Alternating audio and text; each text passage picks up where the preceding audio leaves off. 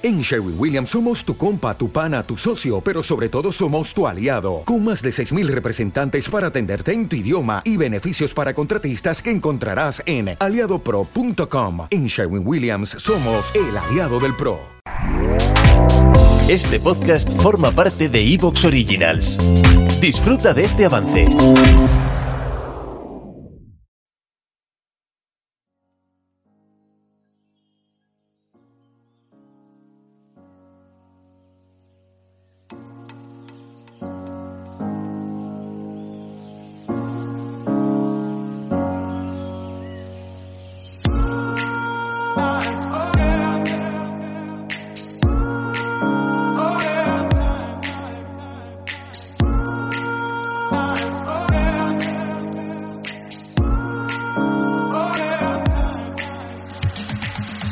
Hola y bienvenidos a un nuevo capítulo de Planeta Montaña aquí en iBox, desde donde os pedimos que os suscribáis para el reto de llegar a los 5.000 suscriptores. Que sepáis que suscribirse es gratuito. Si además nos queréis apoyar desde 1,49 euros al mes, pues estaremos más felices. Soy Nacho Vizcasillas y en el control técnico, Santi Alfranca.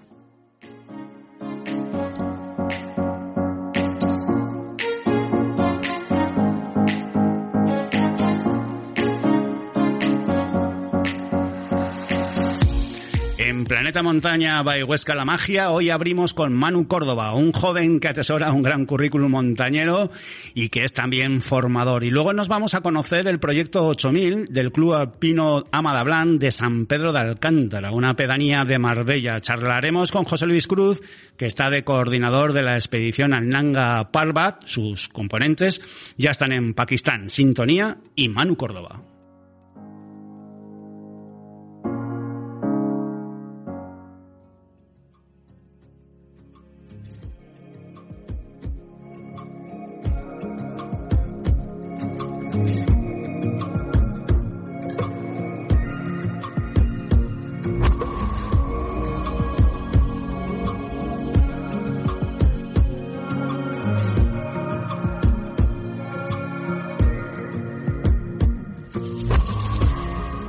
Aragonés Manu Córdoba frisa los 34 años y su tarjeta de presentación de las cosas hechas en la montaña dan para llenar más de un folio DIN A4 y aseguraría que por sus dos caras. Ingeniero por estudios, trabaja para la marca Montreal e inquieto por naturaleza.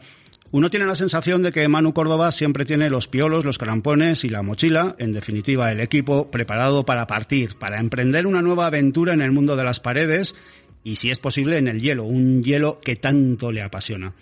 Cuando uno habla con Manu Córdoba, tiene la percepción de que al otro lado del teléfono se encuentra a un montañero, a un escalador, a un fanático en todo lo que hace. Manu Córdoba, muchas gracias por aceptar la invitación de Planeta Montaña. Un placer tenerte por aquí. ¿Qué tal todo? ¿Qué tal estás, amigo?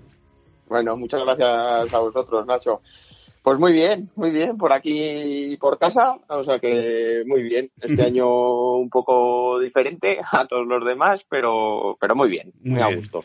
Hace tres semanas eh, estuvimos con un amiguete tuyo y compañero de cordada, como es Jonathan Larrañaga, con el que compartes, creo yo, una igual o similar filosofía en esto de la escalada. Le pedí que te dejara alguna pregunta y al hilo de esto surgió otra. ¿Cómo llevas el cambio de pañales del hijo y cómo lo compaginas con la montaña? ¿Y qué dice Elena, tu chica, de todo esto? Pues, pues la verdad es que lo llevo bastante bien, porque una cosa que ha traído pues esta pandemia ha sido estar más en casa y la verdad que he tenido bastante tiempo para entrenarme en esto de cambiar pañales, que es bastante diferente a escalar. Así que a Elena la verdad que la tengo bastante contenta. Es de que no me dejen moverme, para ello ha sido un punto, hombre. Eh, pero ser... muy bien, la verdad que es un cambio muy importante, pero muy, muy contento y disfrutándolo mucho, la verdad. ¿Tu chica también es montañera, escaladora? Sí, a ver, no de toda la vida. Eh, uh -huh. Vamos, le ha salpicado, básicamente, pero le, le, gusta mucho. De hecho, vivimos en, en la montaña y, uh -huh. y, y, le encanta. Le encanta, sí. Eh, tengo la sensación de que eres un escalador de manual, de haber ido desde pequeño a la montaña y de haber progresado en ella, de haber aprendido y enseñado. ¿Cómo es el Manu Córdoba que enseña y cómo es el Manu Córdoba que va a la montaña con una cordada de amigos? Pues a ver, yo creo que mi filosofía es la misma y no cambia. Te quiero decir que yo con los amigos siempre he aprendido, o sea, porque todos, yo creo que el mundo de la escalada y del alpinismo siempre estás aprendiendo y con las orejas pues bien estiradas y, los ojos bien abiertos. Entonces yo creo que el Manu Córdoba siempre está, vamos, dispuesto a aprender y enseñando soy igual. Yo creo que soy un libro abierto y intento transmitir pues de la misma manera que a mí me transmiten, intento transmitir lo que, lo que yo sé y lo que yo he aprendido. Entonces, yo, yo creo que no hay muchas diferencias. al final, intento tratar también, cuando enseñas, pues de la misma manera que trato a mis amigos. Es que para mí es lo mismo. Imagino que en tu formación ha tenido mucho peso el que comenzaras desde muy jovencito a ir a la montaña y especialmente que compitieras. Recordar que Manu Córdoba fue cuarto en el ranking mundial de escalada en hielo, que estuviste con España en, Copa del Mundo. ¿Qué recuerdo tienes de entonces y qué te aportó la competición?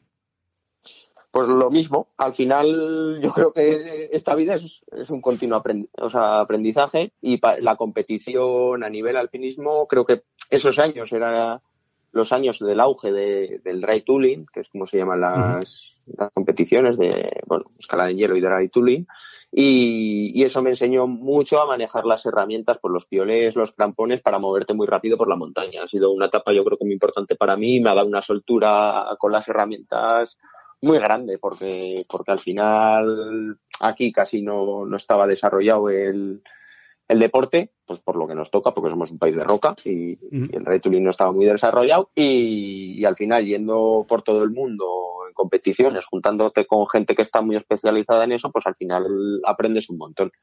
Y, y yo creo que me ha aportado mucho en ese sentido, en seguridad y destreza para desplazarme rápido por las montañas. Escalar en hielo es como el arte de lo efímero. Saber que puede ser la última vez que estés en una cascada de hielo por, por, la propia naturaleza de la formación es un motivo extra para subir e incluso para repensar ¿Te está gustando lo que escuchas?